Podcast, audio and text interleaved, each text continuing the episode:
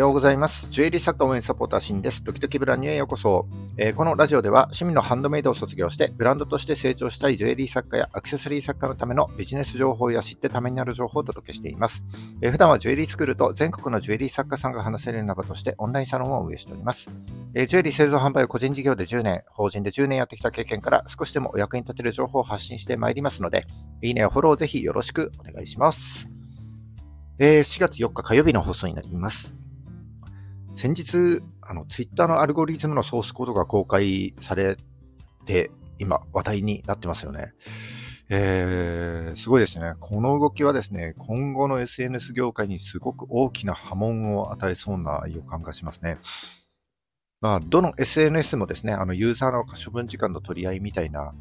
えー、構図になってますので、まあ、このツイッターがコードを公開したことによってですね、より、あの、競争の激しさを増していくんじゃないかなというふうに思います。えっ、ー、と、ツイッターとインスタってどっちも SNS ではありますけれども、まあ、えー、ツイッターが文字だけという、SNS に、文字に特化した SNS に対して、インスタはですね、写真や動画といったメディアに特化している、えー、媒体になります。で、まあ言ってみればちょっと真逆の関係にあるような感じですよね。でただですね、あの投稿する内容に関しては、まあ、一つの投稿からですね、共感できるあの内容だったり、そこから新しい発見だったりとか、あるいはユーザー同士のですね、こう結びつきが強くなるような投稿だったりと、まあ大体似たり寄ったりで同じなわけです。そこで今日はですね、失敗しない SNS の失敗しない SNS 投稿の作り方について5つの要素に分解してお伝えしたいと思います。それでは最後までお付き合いいただけますと幸いです。はい。えっ、ー、と、失敗しない SNS 投稿に共通する5つの要素をですね、えー、解説していきたいなというふうに思っております。えっ、ー、と、まあ、いいねとかね、あのコメントがたくさんついている投稿を見ていると、なんとなくですね、こう、共通している要素が見えてくるかなと思いますので、そこからですね、ちょっと、あの、抽象化して5つの要素にですね、ちょっと分解してみました。えー、失敗しない SNS 投稿に共通する5つの要素ですが、え、結論から申し上げますと、1、タイムリーである。2、役に立つ。3、共感できる。4、親しみやすい。5、ユーザー参加型であるということです。え、これら5つのうちですね、どれか1つの要素、あるいは複数の要素を掛け合わせることによって、え、いいねや保存、あるいはコメントがつきやすくなると思いますので、えー、ぜひ参考にしていただければ幸いです。えここから1つずつ解説してまいります。え1、えタイムリーであるですね。まずは、え投稿がタイムリーであるということです。えタイムリーってどういうことかというと、え投稿を行うタイミングに気をつけるということですね。投稿を行うタイミングだったり、投稿の内容について気をつけるということになりますね。え例えば今だったら、えお花見や、え新生活などを絡めたですね、投稿が目につきやすくなるでしょうし、えあるいはですね、こう一日の時間の中で、朝と夜とではですね、こうフォロワーの受け取り方も全然変わってくると思いますよね。えー、逆にですね、こう深夜に投稿してもあんまり見てもらえませんので、投稿する時間に注意しなきゃなということになります。えー、またですね、ツイッターでは、えトレンド入りしたこう内容にちなんだ投稿するとですね、露出が上がってくる傾向にありますし、インスタならですね、こう24時間で消えるストーリーズをうまく活用して、今しか見れないよ、みたいな投稿にすることで、あの、見てもらいやすくなったりですね。あるいはリンクを貼ることで、そのサイトに飛んでもらいやすく、見てもらいやすくなると思います。えー、まあ、こんな感じでですね、あの、投稿する際にはタイムリーな情報かどうかということをですね、投稿前に確認してみるといいと思います。えー、二つ目は、役に立つ情報ということです。えー、商品のお手入れ情報だったり、えー、商品開発の裏話だったり、あるいは商品のに使われている素材に関する豆知識なんかもですね、こう知ってるとためになる情報として、こうユーザーに受け入れられやすくて、まあ、いいねだったり保存だったりね、あのシェアもされやすくなるんじゃないかなというふうに思います。えー、特に今はですね、あの、ショート動画が流行ってきてますので、えー、ショート動画でですね、役立つ情報を発信してあげると、まあ、何回も再生されて外部露出が増えて、まあ、新たなフォロワー獲得につながりやすくなると思います。で、この役立つ情報っていうのはですね、えー、ユーザー目線で考える必要がありますよね。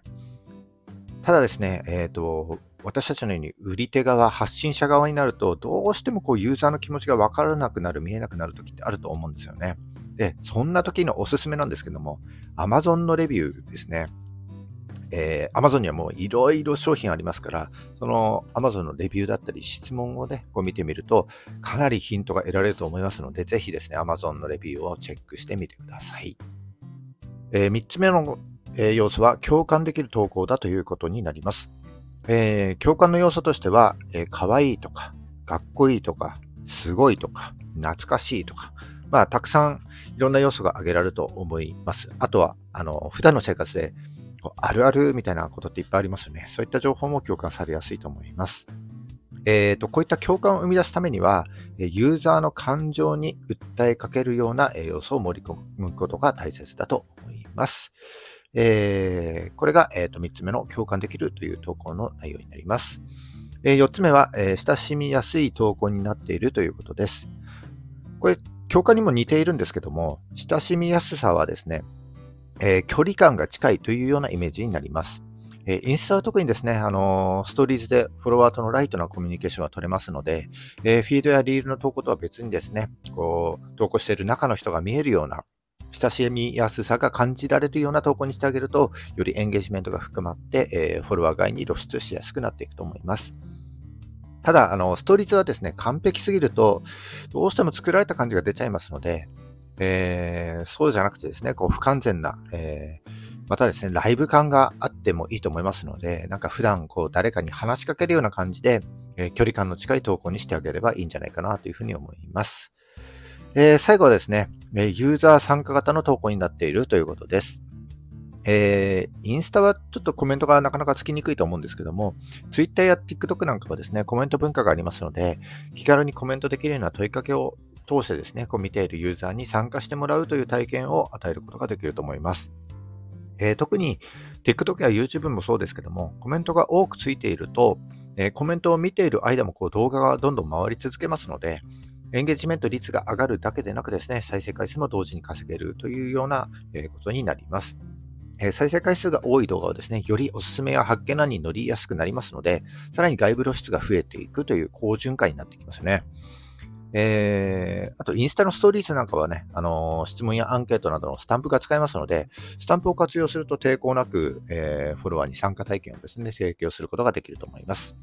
えー、こんな感じでユーザーがですね、気軽に参加できるような投稿を考えてみるといいと思います。はい、以上ですね。今日は、えー、失敗しない SNS 投稿の作り方について、その要素を5つご紹介してまいりました。えー、まとめると、えー、1、タイムリーである。2、役に立つ。3、共感できる。4、親しみやすい。5、ユーザー参加型である。になります。えー、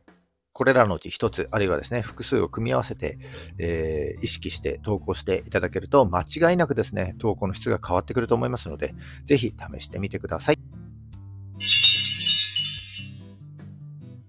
はい。えー、さっきあの質問やアンケートの話をしましたけども、質問やアンケートでありがちなのがですね、こう質問が複雑すぎることってやっちゃいがちですよね。えー、例えばですね、こう指輪のサイズを教えてとか、あとデザインの好みを教えてといったこう質問をね、あの選択肢を設けたとしても、こうユーザー自身が情報を持っていないっていうことってあると思うんですよね。そうするとなかなか答えにくいというケースがあると思います。あと素材なんかもそうですよね。どっちの素材がいいですか？なんて2択のアンケートを取ったとしても、こうユーザー自身が素材についての知識をあまり持ってなかったりするので、なかなか答えにくいと思います。えー、まあ、答えやすい質問やアンケートで、例えば色なんかは非常にわかりやすいですよね。まあ、黒がいいか白がいいかなんていう質問であれば、えー、すごく答えやすいかななんていうふうに思いますので、参加しやすいアンケート、質問になってくると思います。えー